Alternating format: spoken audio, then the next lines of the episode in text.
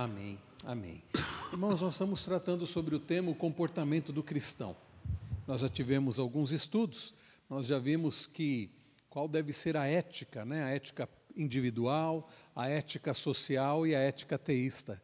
Nós olhamos para o Salmo 37, nós olhamos também ah, para Filipenses 4, hoje vamos voltar para Filipenses 4, nós olhamos para o Sermão do Monte, enfim, nós temos buscado na palavra do Senhor as respostas às nossas perguntas, como, por exemplo, como deve ser a, o comportamento do cristão, que é o tema do nosso estudo.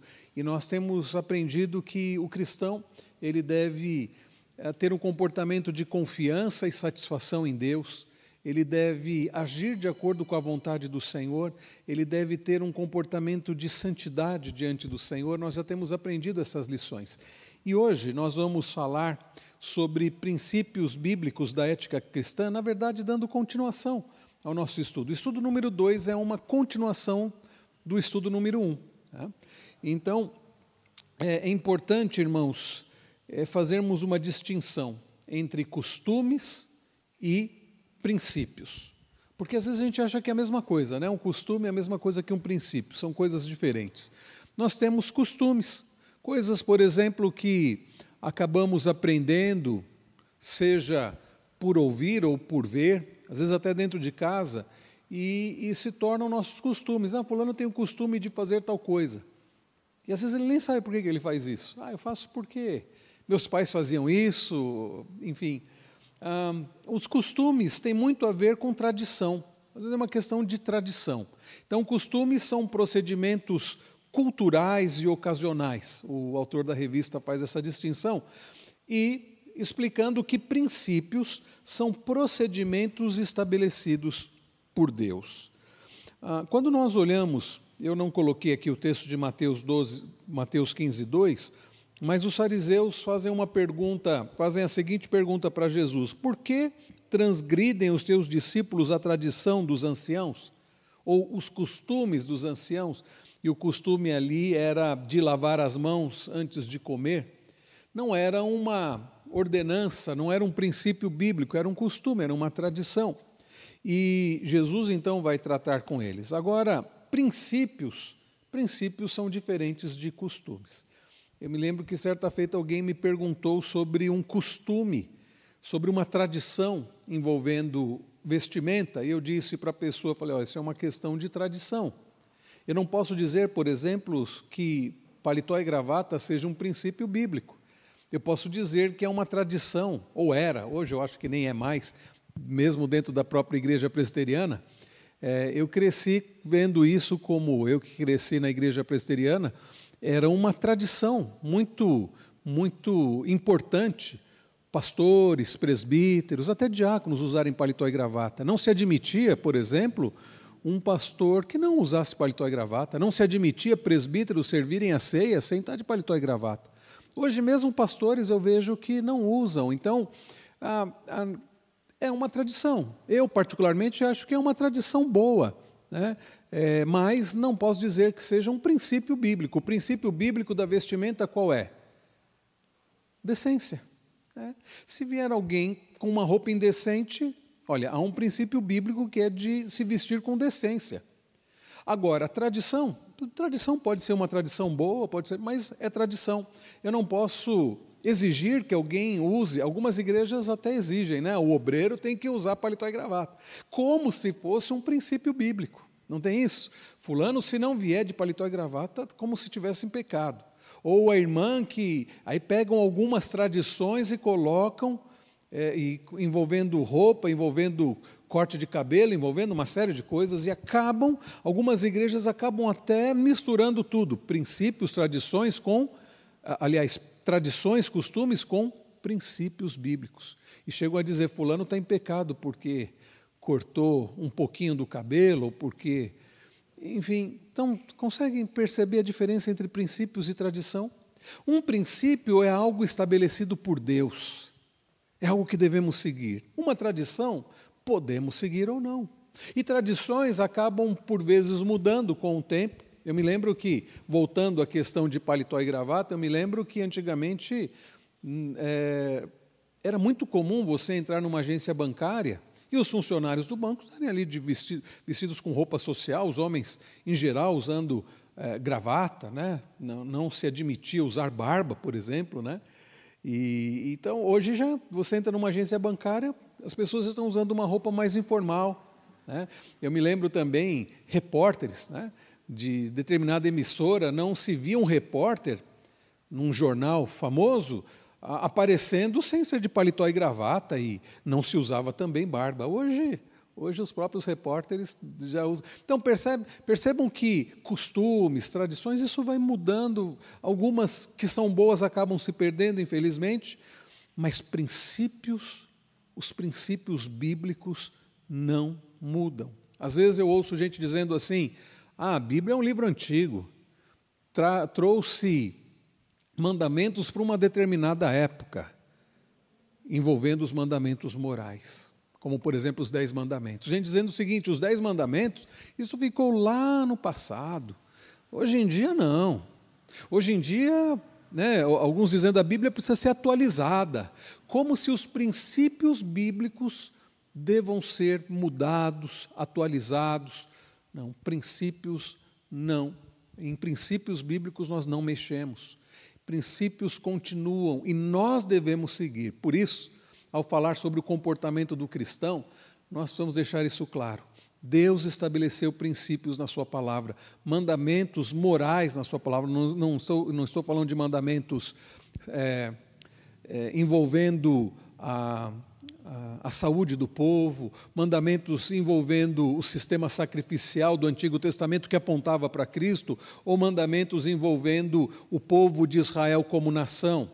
Os mandamentos, as leis civis, não estamos falando de leis civis nem de leis cerimoniais, estamos falando das leis morais. Os princípios da palavra do Senhor envolvendo as leis morais do Senhor continuam, eles não prescrevem, o tempo passa as pessoas podem se modernizar, o mundo vai trazer novos conceitos, mas os princípios da palavra permanecem os mesmos. Tudo bem? Hoje nós vamos olhar para um texto específico da palavra do Senhor, como nós fizemos olhando para o Salmo 37. Hoje nós vamos olhar para Filipenses 4, versículo 8. Se você quiser deixar a sua Bíblia aberta em Filipenses 4, 8, o texto é esse que está aqui projetado. Na, estamos usando a nova Almeida atualizada.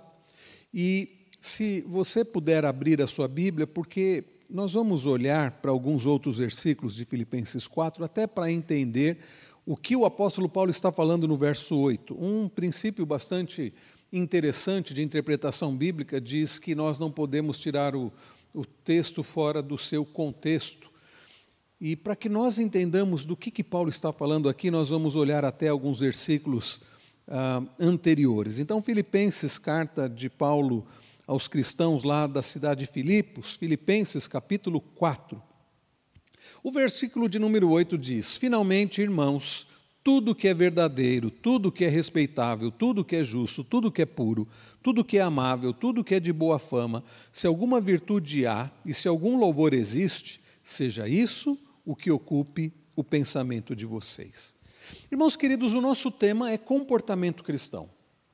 Nós erramos se nós nós vamos falhar se nós acharmos que o comportamento cristão tem a ver apenas com as nossas ações externas e tem a ver apenas então com o que é externo, que nós enxergamos. Errado. Nós fazemos o que fazemos porque queremos o que queremos. E o nosso querer vem de onde? De onde vem o nosso querer? Do coração, né? André está fazendo assim do coração, tá certo? Por que, que nós fazemos o que fazemos? Porque queremos. E se esse querer vem do coração, a, a ideia de coração que a Bíblia fala não é o nosso esse órgão que fica bombeando sangue pelo corpo, né? Ah, é a ideia do centro do ser humano, de onde procede o nosso intelecto, os nossos desejos, as nossas emoções, o nosso raciocínio. Estou falando da nossa mente. Então, o nosso comportamento está ligado ao que está na nossa mente. Lá em Mateus 12, 34, Jesus diz: Porque a boca fala do que está cheio, o quê? O coração. A boca fala do que está cheio o coração, Mateus 12, 34. Ou seja, o que você colocar na sua mente influenciará as suas ações. Se o nosso tema é comportamento cristão, não adianta nós trabalharmos apenas os aspectos externos. Eu tenho é, sérias críticas à terapia secular. A pessoa vai num terapeuta porque muitos terapeutas, muitos psicólogos acabam se concentrando no, no comportamento externo. Querem ver um exemplo? Eu creio que todos já assistiram algum episódio da, da série, acho que nem existe mais a série, Super Nani. Lembra da Super Nani? Lembra como a Super Nani tratava os casos ali de filhos desobedientes, filhos que davam trabalhos, famílias com problemas? Ela tinha lá as regras, ela tinha lá o cantinho da disciplina, ela tinha. Ah, vejam, e, e coisas que você olha e fala assim: olha, parece que está funcionando. O problema de você trabalhar apenas o comportamental, e veja, não, não estou dizendo que não haja lugar para trabalhar o comportamental. Um pai e uma mãe, por vezes, vai ter que disciplinar o filho, por vezes, vai ter que trabalhar aspectos do comportamento, mas o problema é que você trabalhar apenas o comportamento, quando você não estiver olhando, o que, que acaba acontecendo? A criança vai lá e faz a mesma coisa. E o adulto também. O problema de nós nos concentrarmos no comportamento externo é que nós não estamos indo na raiz do problema. Vamos lembrar a frase? O coração do problema é o problema do coração. Então, quando nós falamos sobre comportamento, nós precisamos ir na raiz, nós precisamos ir no coração. O que você colocar na sua mente influenciará as suas ações, influenciará o seu comportamento. Não basta trabalharmos apenas comportamento, nós precisamos trabalhar a raiz do problema. E o apóstolo Paulo, aqui, em Filipenses 4, ele vai no cerne da questão. Ele vai dizer, finalmente, irmãos, tudo que é verdadeiro, ele faz essa lista, e o que, que ele diz no final? Seja isso o que ocupe o pensamento de vocês. Paulo, nesta carta, tão preciosa como toda a Bíblia é preciosa, Paulo, nessa carta, ele nos traz ensinos profundos, ele vai falar sobre alegria, não que essa carta trate, acima de tudo, sobre alegria cristã, mas é um tema que aparece e se destaca. E Paulo, se vocês observarem no capítulo 2, abram aí, por favor, no capítulo 2, ele começa o capítulo 2 dizendo: Portanto, se existe alguma exortação em Cristo, alguma consolação de amor, alguma comunhão do Espírito, se há profundo afeto e sentimento de compaixão, então completem a minha alegria, tendo o mesmo modo de pensar. Paulo fala que os cristãos, os crentes, precisam ter o mesmo modo de pensar. E aí ele vai dizer, tendo o mesmo amor, e sendo unidos de alma e mente. Os irmãos percebem como Paulo enfatiza a questão do pensar, do amor e da mente. Paulo não está trabalhando questões meramente comportamentais.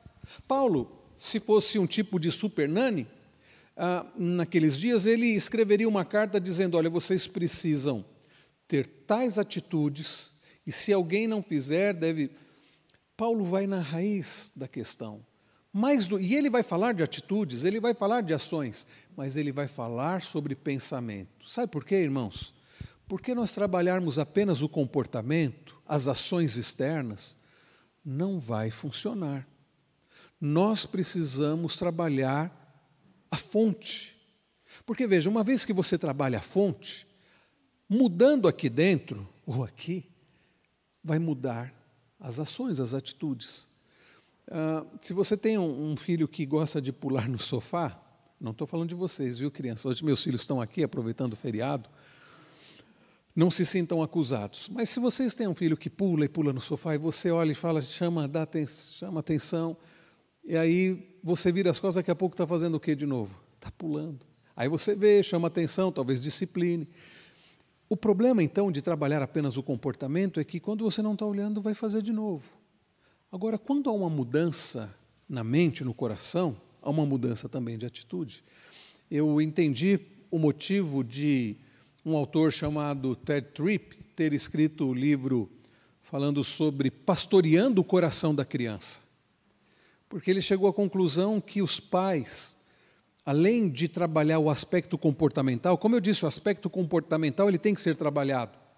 Mas além de trabalhar o aspecto comportamental, tem que trabalhar o coração da criança. Tem que pastorear o coração da criança. Há um outro livro chamado da Elise Fitzpatrick chamado Pais Fortes, é, é, Pais Fracos, Deus Forte, onde ela fala sobre a importância não apenas de trabalharmos o comportamento, senão você fica legalista, a importância de trabalhar o coração dos filhos, falando da graça do Senhor. Ah, nós precisamos, irmãos, entender que quando há uma mudança no coração, há uma mudança de atitude. Por isso que na conversão, é, pessoas não convertidas, quando experimentam conviver com alguém que se converte, acham muito estranho. E fulano se converteu. Quantas vezes eu ouvi isso em firma que eu trabalhei? Fulano, ó, se converteu. Será que é verdade? Ele está diferente mesmo, hein? E será que a igreja lá, a igreja está fazendo? Algumas vezes eu ouvi do tipo, ó, fizeram uma lavagem cerebral. Porque eles não conseguem, as pessoas não convertidas não conseguem entender que o que acontece na conversão não é que a pessoa passa a participar de uma igreja, onde a igreja tem regras e é dito para ela o seguinte: agora você tem que viver desse jeito, senão, algumas, algumas situações acontece isso, é verdade. Mas isso não segura a pessoa, não faz a pessoa mudar de vida. Uma igreja que simplesmente dita regras e a, e a pessoa vive num legalismo, chega uma hora que ela vai. Mas quando há uma mudança no coração, quando aquilo que Paulo diz que chama de um novo nascimento, Jesus fala sobre isso também. Lembram lá em João 3 quando Nicodemos vai ter com Jesus? Não Augusto Nicodemos, outro Nicodemos. Né? E Nicodemos chega para Jesus e diz assim: ah, eh, ele se aproxima de Jesus e, e chama Jesus de mestre, de rabi, e Jesus já diz assim: você precisa nascer de novo. Você precisa de um novo nascimento. Queridos, quando há um novo nascimento, não é que a pessoa muda de uma hora para outra. Algumas coisas demoram um pouco, né? mas já começa a haver uma transformação. E no processo de santificação ela vai sendo moldada à semelhança de Cristo. E é por isso que Paulo, em outro texto, diz: aquele que roubava, não roube mais, mas agora se sustente com seu trabalho, aquele que mentia, não minta mais. Porque quando há um novo nascimento, há uma mudança de atitudes. E é por isso que é estranho você ver alguém que diz assim: ah, a pessoa se converteu, mas ela continua fazendo as mesmas coisas de erradas. E para ela está tudo bem. Não, não houve uma conversão. Quando há uma mudança no coração, há uma mudança de comportamento, de atitudes. Então percebam que Paulo vai falar de, sobre o pensar. Ele continua no capítulo 2, no verso 3, ele diz: Não façam nada por interesse pessoal ou vaidade, mas por humildade, cada um considerando os outros superiores a si mesmo, não tendo em vista somente os seus próprios interesses, mas também os dos outros. Agora olhem o verso 5. Tenham entre vocês o mesmo o quê? Modo de pensar de quem? de Jesus Cristo. Aqui, meus irmãos, está o ponto fundamental. Não adianta, não adiantaria Paulo escrever uma carta para aqueles nossos irmãos lá de Filipos, daquela época, com uma série de regras. Façam isso, não façam aquilo, não façam isso. Aliás, Paulo vai combater a ideia do legalismo escrevendo aos Colossenses e escrevendo aos Gálatas, dizendo que o legalismo não tem poder sobre a sensualidade. Paulo, antes de dar regras, dar mandamentos, Paulo fala sobre a importância do pensamento. Antes de Paulo dizer uma série de coisas que ele vai falar à frente, que a pessoa deve, que, que aqueles irmãos deveriam fazer, por exemplo, como lá em, no capítulo 4, ele vai falar: alegre-se no Senhor, ah, ah, sejam temperantes, e uma série, não andem ansiosos. Antes dele falar sobre isso, ele vai falar: tenham o mesmo modo de pensar de Jesus. Irmãos, para que possamos compreender qual é o comportamento que devemos ter, nós precisamos entender que nós precisamos ter a mente de Cristo. Porque os irmãos já devem ter percebido que Deus deseja de nós um comportamento igual ao de quem? Ao de Cristo. Para que nós tenhamos um comportamento igual a de Cristo, sejamos santos como Cristo, amemos ao próximo como Cristo amou, sejamos compassivos, pacientes, misericordiosos como Cristo, nós precisamos ter o mesmo pensamento de Cristo. Então, falar do comportamento cristão pressupõe nós termos, uh, falar de como devemos nos, com, uh, nos comportar, uh, exige que falemos como nós devemos pensar. O nosso pensamento, mais uma vez, eu vou repetir isso. O que nós colocarmos na nossa mente vai influenciar o nosso comportamento. Uma situação que me chamou muito a atenção, que marcou minha vida aqui nessa igreja, foi a convivência com Dona Arlete. Eu tive o privilégio, eu digo que privilégio porque Dona Arlete foi uma serva muito valorosa do Senhor. Quem conhece a história, eu pude conviver pouco com ela. Quando eu cheguei aqui em 2012, ela já era bem idosa, Dona Arlete. Mas ainda ela, ela, ela estava bem, né? nós pudemos conversar, nós pudemos conviver durante um tempo. E ao estudar sobre a história dessa igreja, ao conversar com pessoas que, que estão aqui há mais tempo, quantas vezes eu vi, ah, tia Arlete, conversar com Celinha, com tantos outros, ah, a dona Arlete marcou a, a essa igreja, foi professora de escola dominical, foi, foi, esteve com os jovens naquela época, que hoje já são avós, né? e foi uma mulher, trabalhou na missão Caiuá, foi uma mulher assim extraordinária, ela não se casou, ela foi um instrumento nas mãos do Senhor com o tempo que ela tinha, com a vida que ela tinha. Mas sabe o que me marcou muito? Dona Arlete foi envelhecendo, envelhecendo, e ela começou a, a sofrer com mal de Alzheimer, e, e ela chegou a um ponto em que ela não falava as coisas nada com nada, digamos assim. E sabe quando a pessoa chega numa idade e começa a ter problema com isso, e algumas pessoas começam a falar bobagem? começam a falar besteira. E aí uma criança fala assim: Puxa, o vovô está estranho, está falando umas coisas estranhas. Nunca tinha ouvido o vovô falar palavrão, falar bobagem, está falando sem parar. Perde o filtro. Dona Arlete, sabe o que, ela falava? Ainda que ela não tivesse mais a consciência de falar, ela falava versículos bíblicos, ela cantava hinos. Você ia conversar com ela, ela não sabia quem você era, ela não sabia o que estava acontecendo mas o que saía da boca daquela mulher era a palavra do Senhor, era louvor a Deus. Sabe por quê? Porque o coração dela estava cheio da palavra do Senhor. A mente dela estava cheia, estava encharcada com a palavra do Senhor, com o próprio Deus. E quando ela chegou, que ela perdeu o filtro, o que saiu da boca dela era o que estava cheio, o coração. Ah, o apóstolo Paulo, então, fala sobre o que nós devemos pensar. E indo agora para o capítulo 4, vamos olhar para este texto aqui que está projetado ali. O apóstolo Paulo vai falar sobre o que nós devemos pensar. Para que nós possamos ter as atitudes corretas, as atitudes de Cristo, nós precisamos ter a mente de Cristo. E para ter a mente de Cristo, envolve pensar nestas coisas que Paulo cita aqui no versículo de número 8. Ele diz, finalmente, irmãos, a primeira coisa que ele vai dizer aqui é tudo o que é verdadeiro. Tudo o que é verdadeiro. Ah, há uma há uma versão, a, a, maior parte das versões bíblicas que eu consultei traduziram dessa mesma forma. Palavra, eu não gosto de ficar citando palavras de grego, hebraico, mas aqui para os irmãos terem uma ideia, porque envolve muito com, compreender o significado de cada termo que Paulo usa. A palavra do original lá, que Paulo usa, do grego é aletés. A palavra aletheia, do grego, significa verdade. O termo aletés pode ser, nesse contexto aqui de Paulo, pode ser traduzido também como algo que é correto Paulo está dizendo, irmãos, vocês precisam ter na mente de vocês, encharcar a mente de vocês com coisas verdadeiras, com coisas que sejam corretas. Em outras palavras, nós não podemos ficar enchendo a nossa mente de coisas mentirosas, de coisas erradas, de coisas que desagradam a Deus. E é sério isso, irmãos? Alguém disse que ao, ao, ao citar Filipenses 4,8, que aqui é um dos textos que mais nós negligenciamos na nossa vida. Quantas vezes nós negligenciamos essas palavras aqui de Paulo, inspiradas pelo Espírito Santo? E quantas vezes nós enchemos a nossa mente de coisas que são incorretas, que não são verdadeiras no sentido de corretas.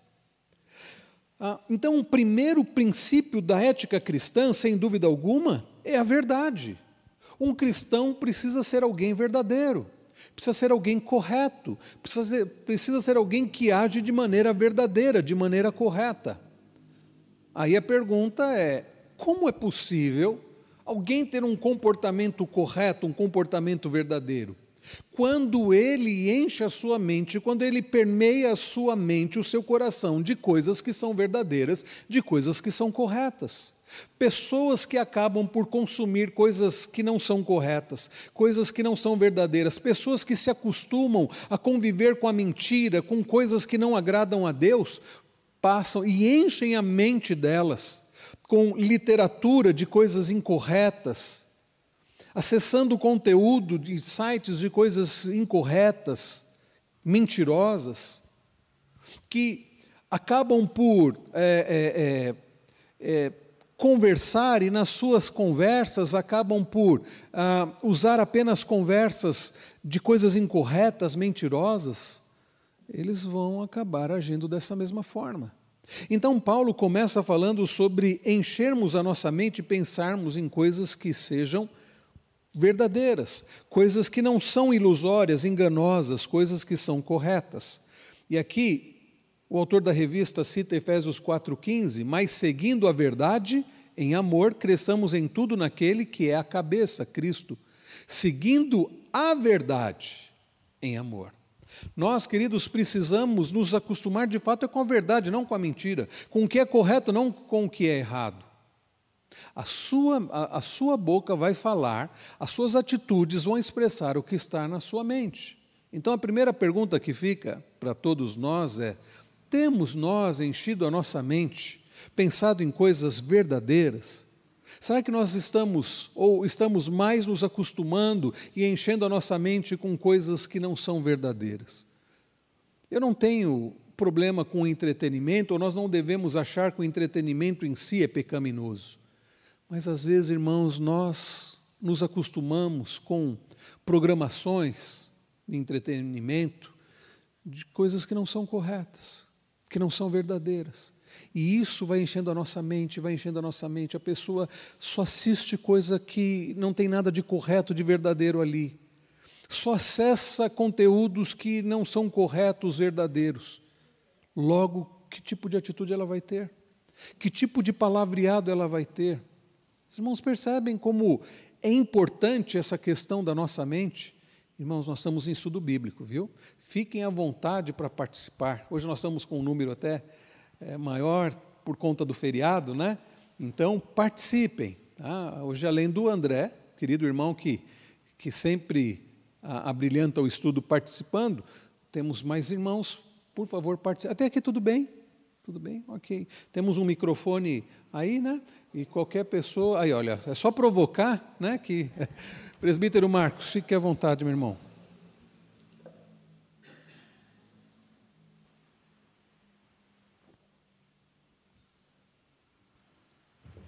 É só é interessante que quando a gente fala é, o termo, né? Isso é mal de professor. A gente vai sempre buscar a etimologia da palavra. Uhum. Né? Apesar do português ser o latim vulgar, é, comportamento já vem do, do latim comportare, ou seja, trazer junto, trazer junto, trazer junto e até com uma coisa de bagagem de viagem, de se deslocar. Interessante que quando é, a gente olha uma criança e fala, nossa, ela é tão comportada, já liga ao conhecimento dos princípios que os pais passaram em casa. Uhum. O cristão é a mesma coisa. Se ele se diz cristão, é claro que, ah, ele é cristão, ele vai na igreja. Ele vai na igreja, mas ele não tem o comportamento de Cristo. Ele não tem o ensinamento do Pai. É interessante a gente fazer isso daí, né? É porque quando a criança é comportada, ela entendeu o que o pai passou para ela, o porquê, como ela deve caminhar. E o comportamento a gente pode até transferir esse conhecimento também. O que nós temos aprendido do pai, né? não da igreja, do pai. É, e aí, professor Marcos, a importância também de fazer essa ligação. Então, e o que a igreja está ensinando, né? Porque se há importância do que a gente aprende do pai, né? o que a igreja está ensinando e o que os pais estão ensinando dentro de casa. Até porque é desleal, né? A, a criança às vezes fica na igreja uma hora, duas horas por semana. E quanto tempo ela fica na TV, no celular, na escola, enfim, é, então, os pais têm essa responsabilidade. Nós estávamos falando ontem na reunião do conselho sobre isso, né? Parece que alguns pais, pais de crianças, pais de adolescentes, parece que não entenderam que não é a responsabilidade da igreja ou da escola, né? O presidente Marcos, que é professor há tanto tempo, tem pais que acham que é responsabilidade da escola educar o filho. E eu estive uma vez numa, numa reunião de pastores na prefeitura, um café pastores na prefeitura, e, e, eu me lembro que um secretário, na época, o secretário de Educação, falou isso: falou, olha, vocês pais acham que é o dever da escola da educação, né? E vocês estão negligenciando a tarefa de vocês. A escola vai passar conhecimento, vai instruir, mas a educação e a mesma coisa, a igreja prega a palavra, ensina a palavra. Mas os pais precisam ensinar. E é interessante essa ideia da, de comportamento, de trazer consigo. Obrigado, meu irmão. Como, como enriqueceu o estudo essa, essa participação do irmão. Paulo continua, e além da ideia de pensar naquilo que é verdadeiro, Paulo continua e ele diz também devemos pensar naquilo que é respeitável. A, a palavra ali do grego é semnos, semnos. A nova versão transformadora traduziu como nobre, pensar em coisas que são nobres. Uma versão antiga, né, a Almeida antiga, usa tudo que é honesto. A Bíblia de Jerusalém também usa a tradução nobre. Então, tem a ver com isso. Nós precisamos permear, encher a nossa mente, encharcar a nossa mente com coisas honrosas, com coisas respeitáveis. Quantas vezes, irmãos, nós nos acostumamos com ah, os programas humorísticos, nos acostumamos com as piadas, com as brincadeiras do mundo, do entretenimento e ficamos enchendo a nossa mente com coisas que não são respeitosas. Coisas que falam assim, não, na igreja eu nunca falaria uma coisa dessa. Mas por que, que a gente vai enchendo a nossa mente no dia a dia com essas coisas? E eu fico pensando o seguinte: algo que nós não fa falaríamos ou faríamos na frente dos irmãos, não é algo então que nós devemos ficar escutando durante a semana, não. Muita gente enchendo a mente com coisas que não são honrosas, não são respeitáveis, não são honestas, e vão ter um comportamento, vai influenciar com certeza no seu comportamento. Quando isso se aplica ao ser humano, descreve alguém que vive como se todo este mundo fosse é, é, templo de Deus, quando a pessoa pensa em coisas apenas honrosas, respeitáveis, isto é, a sua vida no mundo é idêntica à sua vida no templo de Deus. Quando a gente entende o que os reformadores e Calvino falou sobre isso, que nós vivemos a nossa vida corandeu, né, diante da face de Deus, entendendo que esse mundo é o teatro de Deus, nós temos um comportamento diferente. Olha, eu vivo diante de Deus. Não posso. Então, aí a gente para de fazer aquela divisão, aquela dicotomia entre sagrado e profano. Isso é sagrado. Meu domingo na igreja é sagrado. Agora, segunda-feira no meu trabalho, aí já é outra coisa. Aí as coisas que eu falo, as piadas que eu falo, as brincadeiras que eu faço, o meu comportamento é diferente. Não, na igreja tem. Irmãos, se nós vivemos para Deus, para a glória de Deus, o nosso Não estou dizendo que você vai ser todo formal no, na sua empresa como você é na igreja, não é isso. Mas o seu palavreado, o seu caráter, não deve ser diferente, né? ou não deveria ser diferente. E por vezes é porque não estamos enchendo a nossa mente com coisas respeitáveis, honrosas, coisas nobres. Ah, Paulo, eh, eu estava olhando esse termo do grego no dicionário de teologia, ele diz assim: Paulo estimula seus leitores a considerar e praticar o que é sério, o que é nobre, o que é digno de reverência. Para que nós possamos praticar o que é sério, o que é nobre, o que é digno de, re, de reverência, nós precisamos pensar em coisas que sejam sérias, nobres e dignas de reverência.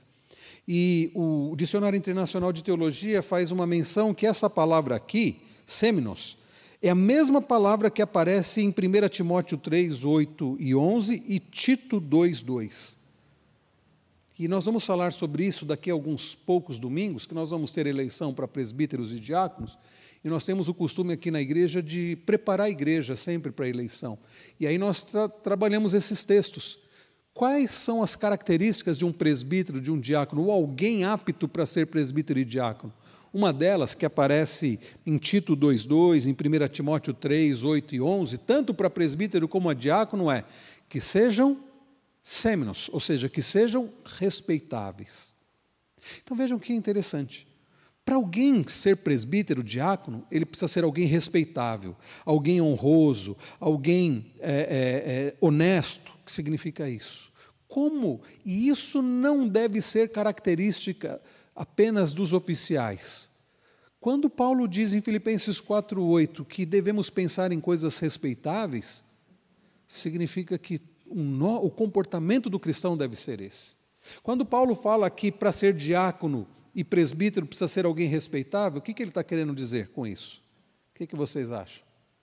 Se todo crente precisa ser assim, ele está dizendo que precisa ser verdadeiramente cristão, verdadeiramente crente. André, você queria falar, meu irmão?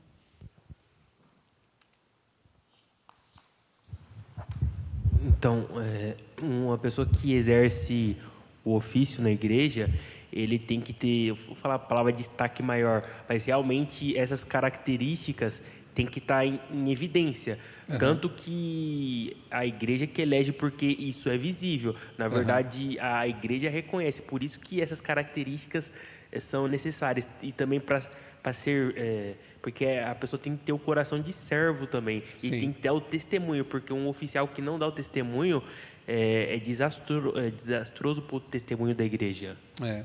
E a ideia aqui de respeitável, honroso, não é que o sujeito precisa ser carrancudo. Ó, para ser presidiácono tem que ser bravo, carrancudo. Não, não é isso. É, ser respeitável não é que você não pode brincar. Não, não é isso mas é que você tem que ser uma pessoa que se dá o respeito, é uma pessoa honrada. Talvez seja uma boa tradução. Então, se a pessoa não é honrada, não é digna de respeito, como que ele vai ser um oficial da igreja? E como ele vai ser uma pessoa assim, se ele não enche a mente dele com coisas honradas, coisas respeitáveis, coisas nobres? Estão entendendo como as coisas estão ligadas? para o crente, o cristão deve ter um comportamento assim. Por isso que para ser presbítero e diácono tem que ser um comportamento assim, porque mostra que ele é um cristão verdadeiro. E para termos um comportamento assim, nós vamos encher a nossa mente com coisas respeitáveis, honrosas, dignas. Ok?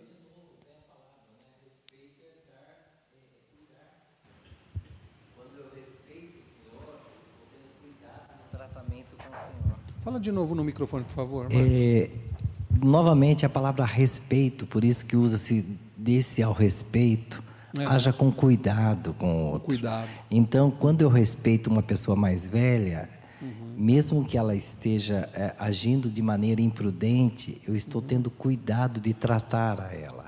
É. Quando eu respeito também a posição de uma criança, mesmo ela estando limitada no uhum. conhecimento, estou tendo cuidado no aprendizado dela o dar-se ao respeito, e quando né, o André colocou muito isso, é, não é a questão de hierarquia, mas é, é, é até o que Paulo fala, é, é. ser exemplo, assim como eu sou de Cristo.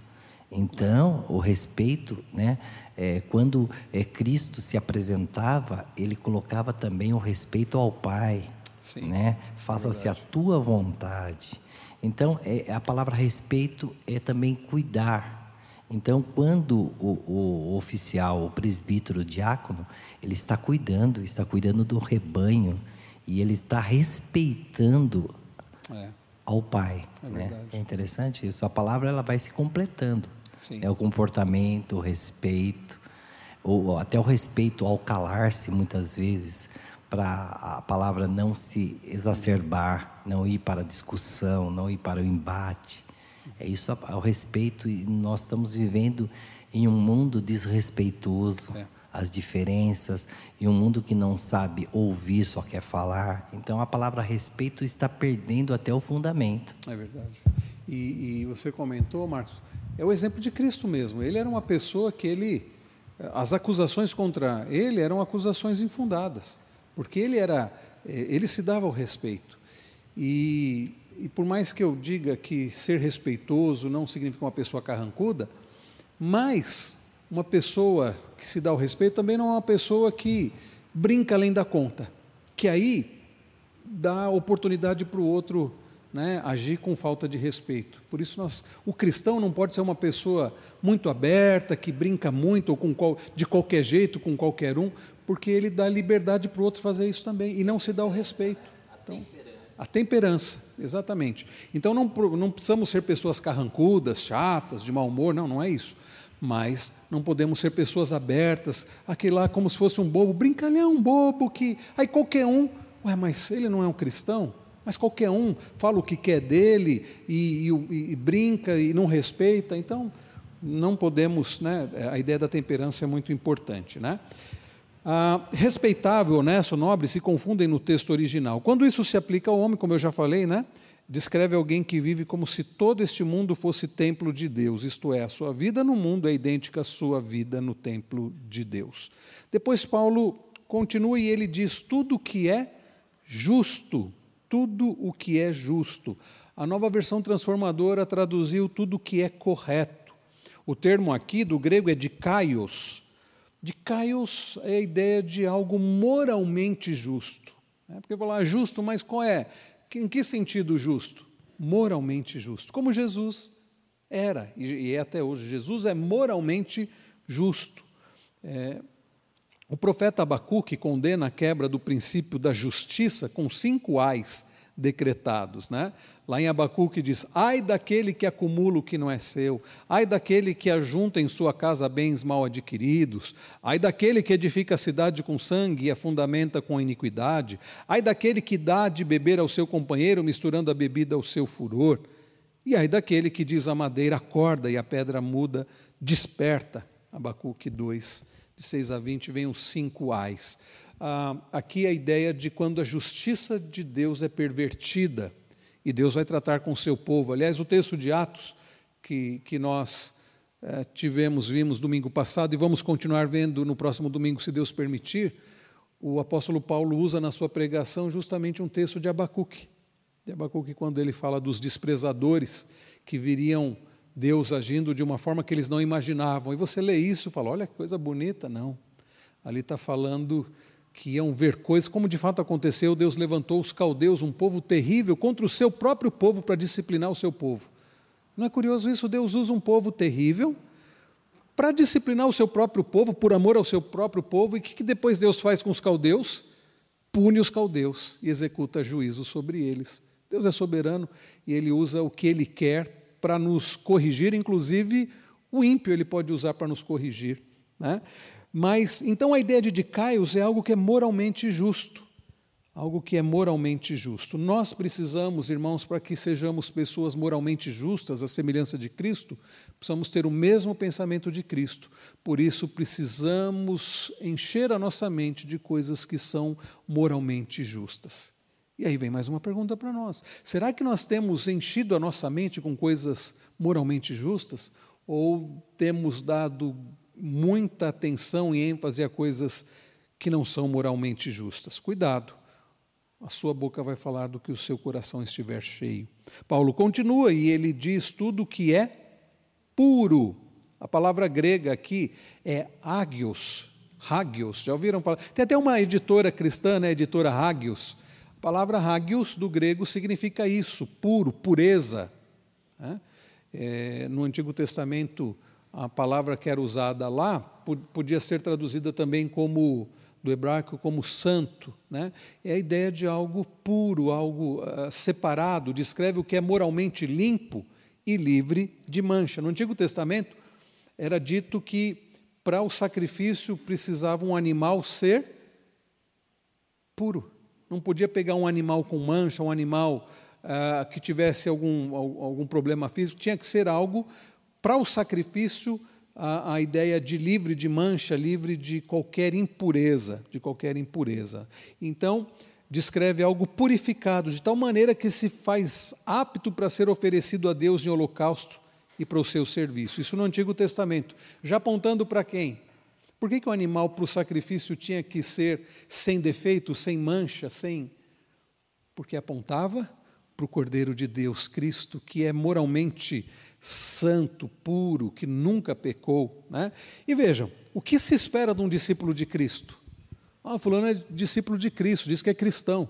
Vive envolvido com falcatruas, com mentiras, com dívidas, com imoralidade. Não, não, não, não combina.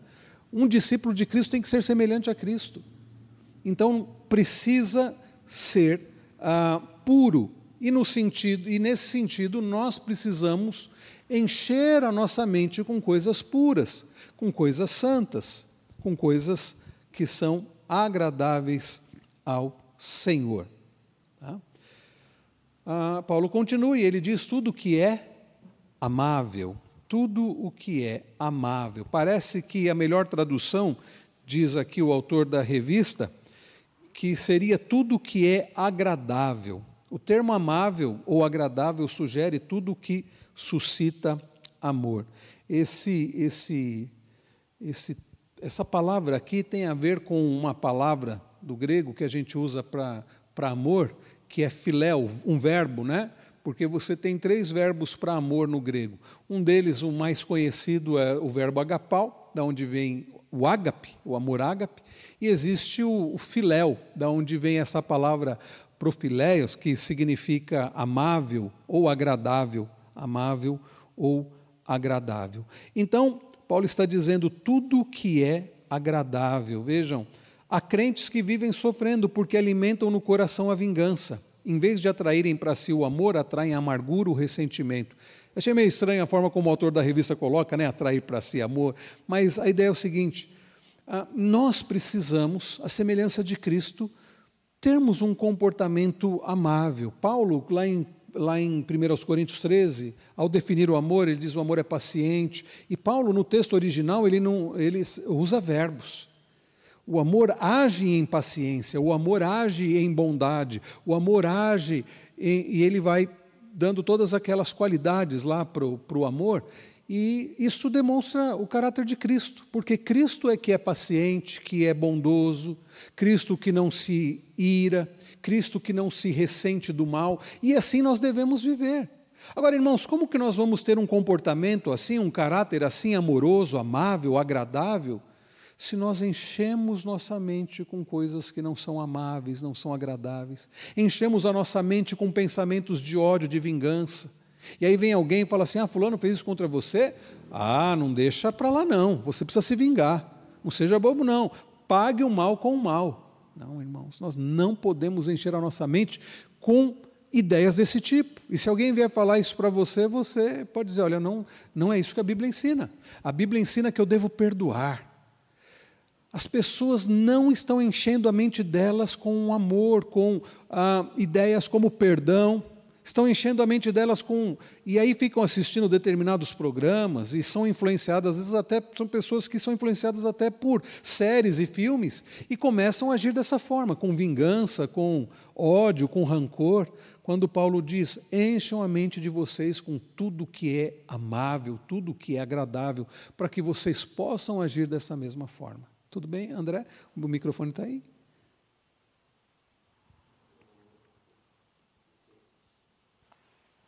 Ô, reverendo, é, é, por isso que a importância assim da do cristão estar tá meditando a palavra do Senhor, como uhum. falou o Salmo primeiro, e também a importância Sim. de é, de estar tá sempre buscando estar tá na, assim ouvindo a palavra tem também a questão do domingo da pessoa estar tá uhum. ouvindo a palavra meditando porque isso é importante para pessoa é, se proteger disso para pessoa blindar a mente de estar sempre ouvindo a palavra. Você comentou, André, olha, a questão da palavra, porque se você olha Filipenses 4:8, uma das formas de você dizer como que eu posso é, pensar nessas coisas? Bom, lendo a palavra, é uma das formas. E você citou uma outra coisa, a, a igreja. E quando é uma igreja bíblica, o que, que você vai ouvir numa igreja bíblica? Você não vai ouvir, ó, oh, é, você precisa se vingar, é, isso aí mesmo, guarda. Não, você vai ouvir assim, você precisa perdoar, a vingança pertence ao Senhor. Você vai ouvir o que nós vimos algumas quintas-feiras atrás, o Davi no Salmo 37 dizendo: Para de ficar indignado com os que praticam o mal, confia no Senhor, agrada-te do Senhor, entrega o teu caminho ao Senhor, descansa no Senhor. É isso que você vai ouvir, e é isso que você precisa ouvir. E, e aí eu acrescento ao que o André falou, as amizades que nós temos, as pessoas para quem nós damos ouvidos. Se você dá ouvidos a pessoas que não temem a Deus, você vai ouvir esse tipo de coisa. Você precisa se vingar. Ah, você não pode perdoar isso não. Você não pode admitir isso não. Você tem que, sabe? Não é isso que a Bíblia ensina. Então, cuidado se a igreja que você frequenta, irmãos, tem pessoas que talvez estejam nos assistindo, que são de outras igrejas, se o que você ouve é a palavra de Deus, e cuidado com quem, para quem você dá ouvidos, quem tem influenciado a sua vida. Eu fico pensando, por exemplo, nos nossos adolescentes, quem são os, um influencer, os influencers dele, os, os YouTube, youtubers que eles assistem, quem são as pessoas que nós ah, damos ouvidos? Será que agora não é mais a, a Fátima Bernardes, né? É a, não sei quem é lá do programa lá, mas tem gente que dá ouvidos é para o que esse pessoal fala da televisão, o que os artistas falam, o que o que os ímpios falam. Então, nós temos, temos que dar ouvidos à palavra de Deus, a pessoas que aconselham de acordo com a palavra de Deus. Infelizmente, até em algumas igrejas, o, o, aconselhamento não é a palavra de Deus. Às vezes, eu já ouvi gente dizendo o seguinte: ah, eu fui me aconselhar com a minha esposa, que estávamos passando por problemas lá na, na igreja que eu vou, e o pastor disse: ó, oh, tem que divorciar mesmo. Isso é um aconselhamento de acordo com a palavra de Deus?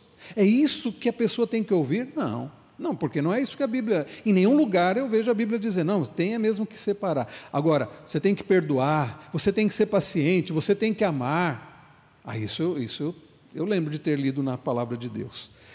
E por último, irmãos, tudo que é de boa. Alguém, alguém ia falar?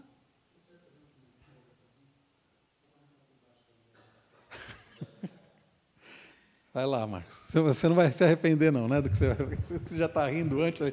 Vamos ver lá o que, que vem. Só para comentar que, é. quando eu entrei nesse trabalho novo aí que eu estou agora, né? Uhum. Tem um irmão muito querido lá, pelo menos da minha parte para ele, né?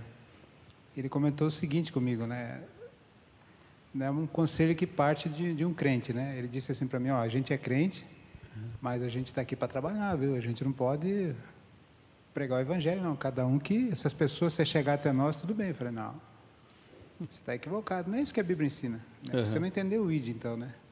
O, que, que nós somos testemunha? Testemunha de Cristo, né? Testemunhar como? Pregando o Evangelho, uhum. procedimento, né? etc. Então, às vezes parte de, de, de alguma pessoa mesmo que é de, de, dentro da igreja que tem um pensamento contrário ou um ensinamento é, diferente, né? É. Tem que tomar cuidado mesmo. É, e aí, nesse caso, né, Marcos, a gente tem que é, é, mostrar com amor, né? Falar, olha, meu irmão, não é assim, a Bíblia diz isso, a Bíblia nos chama a uma ação, como foi o sermão domingo passado, né? A Bíblia nos chama para agir.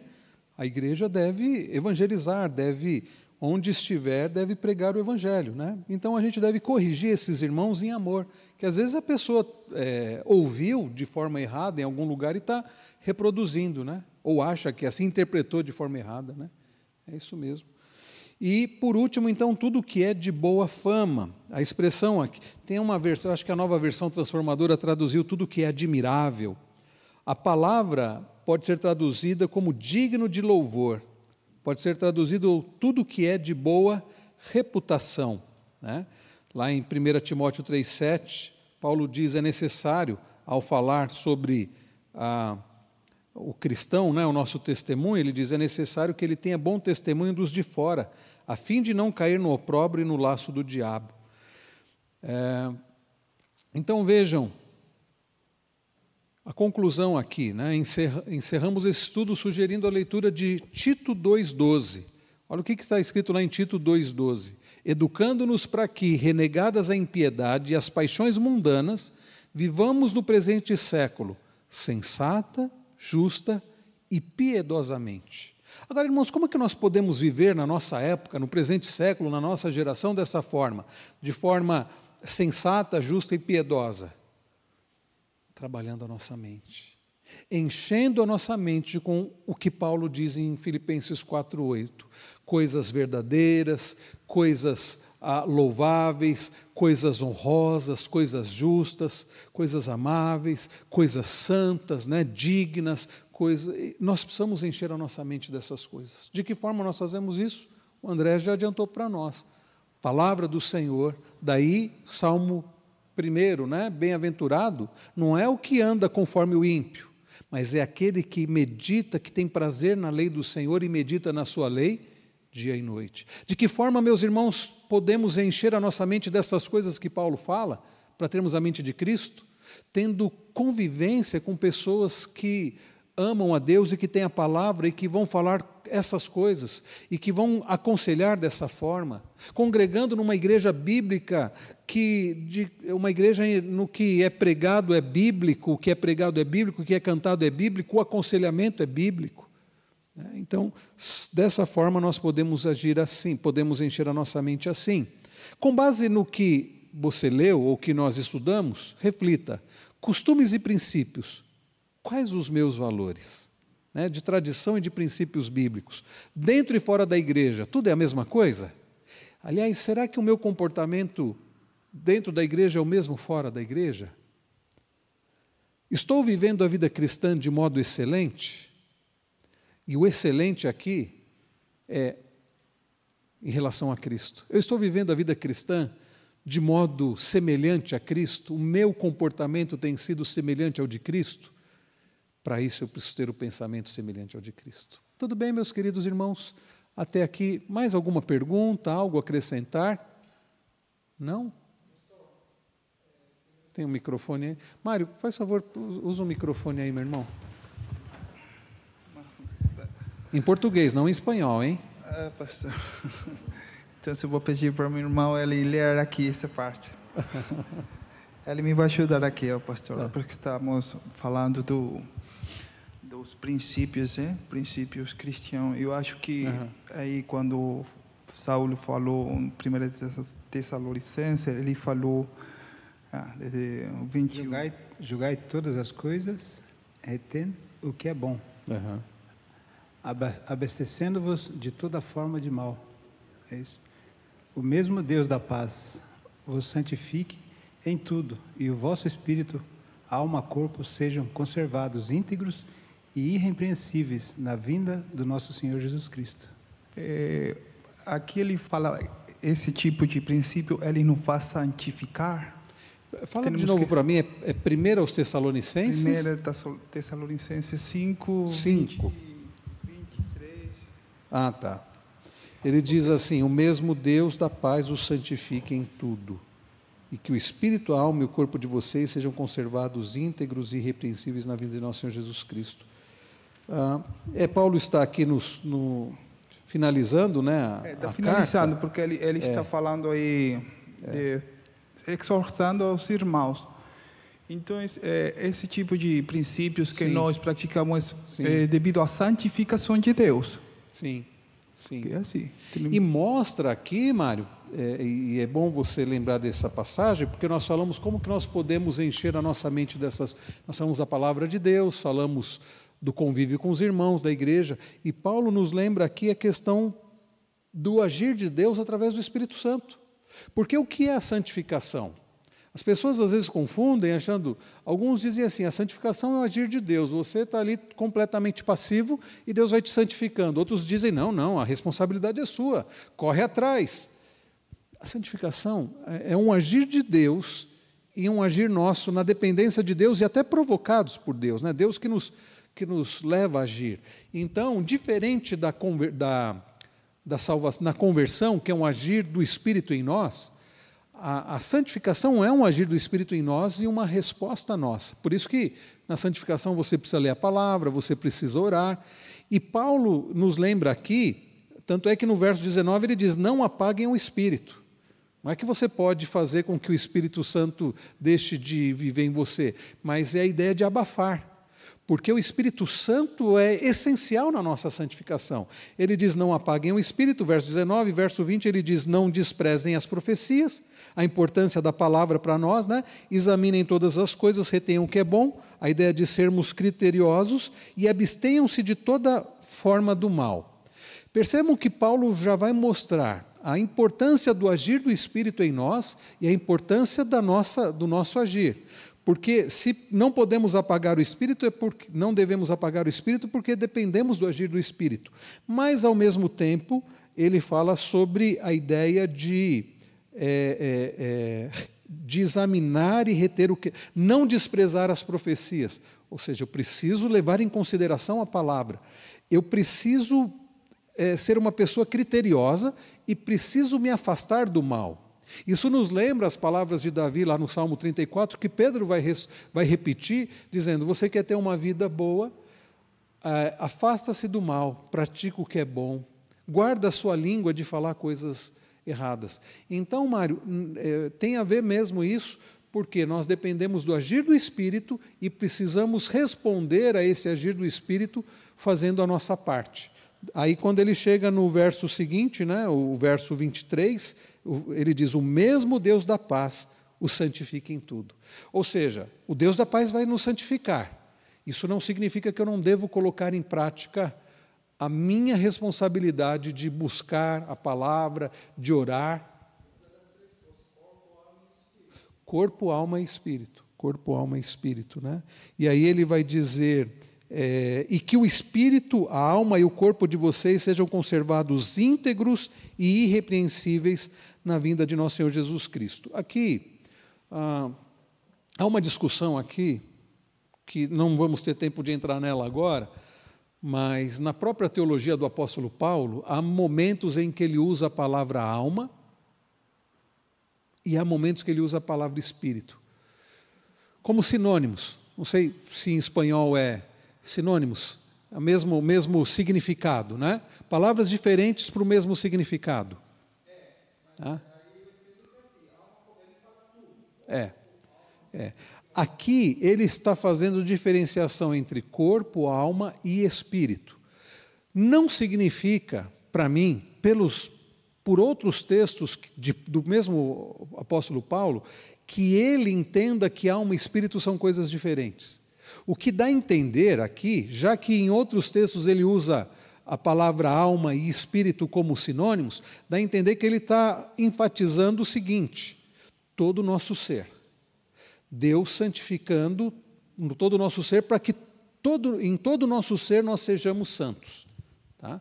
Porque eu não vejo que é, diferença entre alma e espírito, particularmente por outras passagens da Bíblia. E como o mesmo apóstolo Paulo usa é, de forma como sinônimos, então eu, eu creio que ele não está fazendo uma diferenciação, mas que ele está dizendo, olha, é todo todo ser, todo ser da pessoa, tá? E aí ele termina dizendo, fiel é, é aquele que os chama, o qual também o fará. O que mostra o quê? Se fiel é aquele que nos chama e também o que o fará, que nós vivemos na total dependência dele. Né? Porque mesmo a nossa santificação, não é Deus falando assim, agora se virem, eu, eu acredito em você, estou confiando que você vai conseguir. Não, não.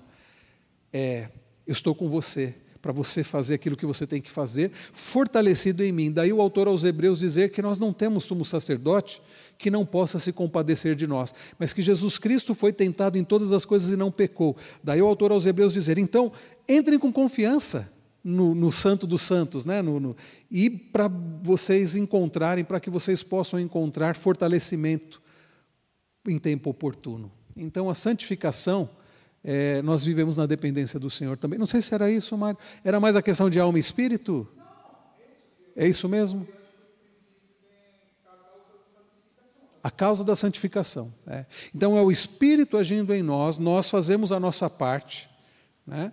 mas na dependência e no fortalecimento do Senhor. Ah, e se diz assim, mas eu estou com dificuldade para fazer a minha parte, para orar, para ler a Bíblia, peça ajuda ao Senhor. Peça ajuda ao Senhor, para Ele te fortalecer, para te despertar, porque é nele que nós existimos, nos movemos, como diz a palavra, né? Tudo, exatamente.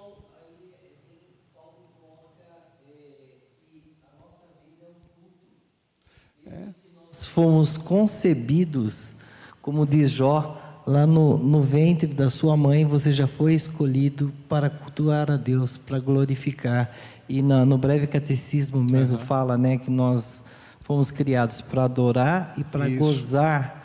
E, e na, na, glória eterna. Então, quando Paulo fala isso, eu vejo que Paulo está falando assim: que a nossa vida, o nosso santificar seja aceito é. perante Deus como um culto. Perfeito. Né? E me fez lembrar, Marcos, Romanos 12, né? Portanto, irmãos, pelas misericórdias de Deus, peço que ofereçam o seu corpo como sacrifício vivo, santo e agradável a Deus. Este é o culto racional de vocês é, é, o que, que Paulo está falando? Da nossa vida.